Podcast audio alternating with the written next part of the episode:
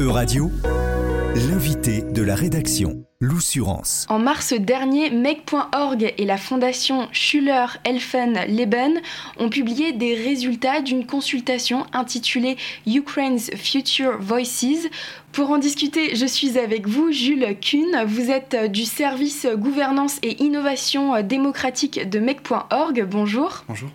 Alors de décembre 2022 à février 2023, les Ukrainiens âgés de 13 à 30 ans ont été invités à répondre à la question comment peut-on vous aider à construire votre avenir?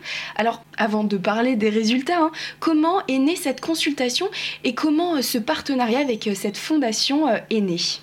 Alors cette, ce projet est né d'une rencontre, donc Make.org en tant qu'acteur européen de la démocratie participative en février 2022 au début de la guerre. voilà, on a tous un peu vécu comme ça de l'extérieur, on se demandait comment y contribuer par rapport à nos différentes actions. Euh, et puis, euh, nous, avons également des bureaux à Berlin et euh, une rencontre a eu lieu avec Schüler Elfenleben, qui est une, organisation en plus de jeunesse et qui accompagne et soutient des jeunes en situation de guerre et d'après-guerre depuis plus de 30 ans. Ça avait commencé en Bosnie-Herzégovine et le parti pris qui était aussi intéressant puisqu'on se rejoignait avec la fondation, c'était que au-delà de l'urgence de la guerre et notamment on avait lancé la consultation en décembre où il y avait des coupures d'électricité où le quotidien des Ukrainiens était euh, très compliqué.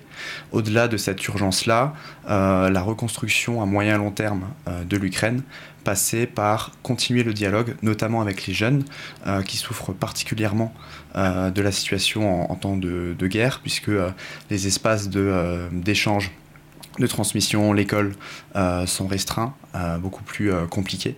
Et également, il peut y avoir ce sentiment de découragement qui peut très vite arriver. Et donc, c'était on se disait que c'était important de poser cette question justement sur comment peut-on vous aider à construire votre avenir. Et cette question, on l'a pas seulement posée aux jeunes en, Ukraine, mais également au niveau de l'Union européenne. Euh, des jeunes euh, ukrainiens qui ont pu, euh, voilà, qui se sont réfugiés dans d'autres pays, en Pologne, en Allemagne notamment. Donc le 13 décembre, on a lancé cette consultation en ligne en ukrainien, ce qui était aussi un, challenge pour une une euh, civic tech européenne, euh, de voilà, créer une plateforme en ukrainien et de communiquer, euh, de communiquer dessus. Et concrètement, comment ça s'est passé euh, ces Ukrainiens qui se trouvaient euh, soit en Ukraine, soit un peu partout euh, dans l'Union européenne Ils ont pu répondre via Internet, ils ont pu proposer également, ils ont pu voter. comment concrètement ça s'est passé? Sur le fonctionnement, et j'ai aussi omis de dire qu'il y avait aussi un partenariat sur place, notamment au niveau de la, légitimité du projet, puisque nous étions une fondation allemande et un acteur français européen. on était également en partenariat avec l'association nationale de la jeunesse ukrainienne, euh, NUMO, euh, qui était sur le terrain et qui a aussi permis de relayer la consultation euh, dans leur réseau, puisqu'il y a quand même la société civile ukrainienne est, quand même particulièrement organisée avec beaucoup d'associations, d'ONG. Concrètement, sur les participants, et je reviendrai ensuite sur le, nombre de, de, participants, les campagnes de communication qui ont été menées ont été majoritairement sur les réseaux sociaux. et à partir de là, on les invitait les jeunes euh, à répondre euh, à la question comment peut-on vous aider à construire votre avenir en ukrainien et ils étaient invités d'abord à voter sur les propositions d'autres jeunes ukrainiennes et ukrainiens et à faire leurs propres propositions. Donc c'était vraiment leurs propositions qui ont défini les priorités et les thématiques de la consultation. Et au niveau des chiffres de participation, on ne s'attendait pas à ça. on pensait, on avait pour objectif quand même d'être massif puisque c'est un peu le euh, l'ADN de MakePoint, c'est de euh, mener des consultations massives au niveau des, participants. On s'attendait à avoir 10 euh, 000 jeunes Ukrainiens en Europe et en Ukraine et il y a eu près de 20 000 participants à la consultation qui ont fait donc 678 propositions et sur ces 678 propositions, plus de 275 000 votes.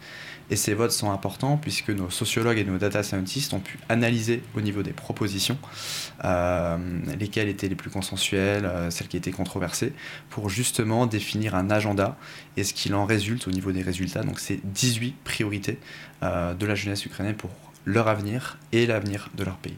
Donc c'est plutôt un, bon bilan euh, pour cette consultation. Quelles sont ces 18 propositions, en tout cas euh, euh, quelques-unes de ces propositions? Oui, alors ce qui est aussi intéressant de noter justement par rapport à ces propositions, c'est qu'il y a un premier volet de l'analyse où on a regardé quelles étaient les thématiques, les sujets cités. Et la première, le premier thème qui revient à 44%, donc il faut presque se dire que voilà, près de la moitié des propositions étaient sur cette thématique, c'est l'éducation. D'accord. Ce qui n'est pas. Euh, On n'y pense pas euh, tout de suite, en tout cas en tant que jeune euh, européen français, on se dit plutôt l'environnement, la politique, pas forcément l'éducation. C'est peut-être aussi une spécificité au niveau de l'Ukraine, puisque le, système éducatif était aussi proche de ce qu'il y avait au niveau de l'URSS. Il y avait ce, donc c'est la première priorité, donc j'ai envie de dire au niveau des priorités, c'est justement moderniser le système éducatif. Mais l'éducation reste quand même une priorité aussi au niveau des jeunes européens. Hein, mais c'est vrai que ce qui arrive peut-être avant, c'est euh, environnement, mobilité. Les jeunes Ukrainiens, c'était vraiment beaucoup axé sur l'éducation. Euh, et sur les euh, trois autres priorités qui étaient juste, juste derrière. Il y avait notamment le système de santé, notamment mieux prendre en compte la santé mentale, l'environnement également. donc ce que nous on a vu parmi ces 18 priorités, c'est quand même beaucoup font écho à des euh, priorités, à des choses similaires qu'on a en Europe, qu'on a vu dans la jeunesse européenne, notamment dans le cadre de la conférence sur l'avenir de l'Europe, deux ans plus tôt, où on avait vraiment vu euh, ce sujet de santé mentale d'ailleurs. Euh, et Notamment lié au Covid aussi, on en a beaucoup parlé. Tout à fait, le système de, de, santé. Et évidemment, parmi les priorités, des spécificités liées à l'Ukraine, notamment l'intensification de la lutte contre la corruption. Euh, l'adhésion à l'Union européenne, puisqu'il y a près de euh, une grande majorité des participants étaient euh, favorables à une adhésion rapide à court moyen terme. Et enfin, une spécificité très intéressante, puisque voilà, on pourrait se, demander au niveau de la priorité, c'était dans quelle mesure la limitation de l'influence russe, par quels moyens cela pouvait passer en temps de guerre et après. Et ça a été en lien d'ailleurs avec l'éducation, puisque c'était promouvoir et euh, faire connaître l'histoire euh, de l'Ukraine, de la nation ukrainienne. Euh, et en, parallèle, une controverse sur le sujet de limiter l'influence russe en Ukraine. Une, idée qui était controversée, c'était de limiter l'usage de la langue russe puisque beaucoup d'Ukrainiens sont russophones et sont aussi leur première langue, mais c'était une controverse notamment peut-être, en tout cas dans, dans l'année, les sociologues l'ont mis dans, dans, le rapport, euh, lié au fait que beaucoup d'Ukrainiens, euh, le russe est leur, est leur première langue. C'est aussi une controverse qui, qui a été... Donc c'est un sujet qui divise euh, pas mal les jeunes ukrainiens au niveau de la langue, oui. Après, évidemment, et en plus parce que c'était en, temps de, guerre, il y avait cette idée de promouvoir l'histoire ukrainienne, de aussi ben, regarder dans l'histoire qu'est-ce qui faisait euh, qu'on était ukrainien, il y avait cette réflexion-là. Et alors, euh, on est à peu près à, neuf mois euh, de, de, la fin de cette consultation et de la publication des résultats.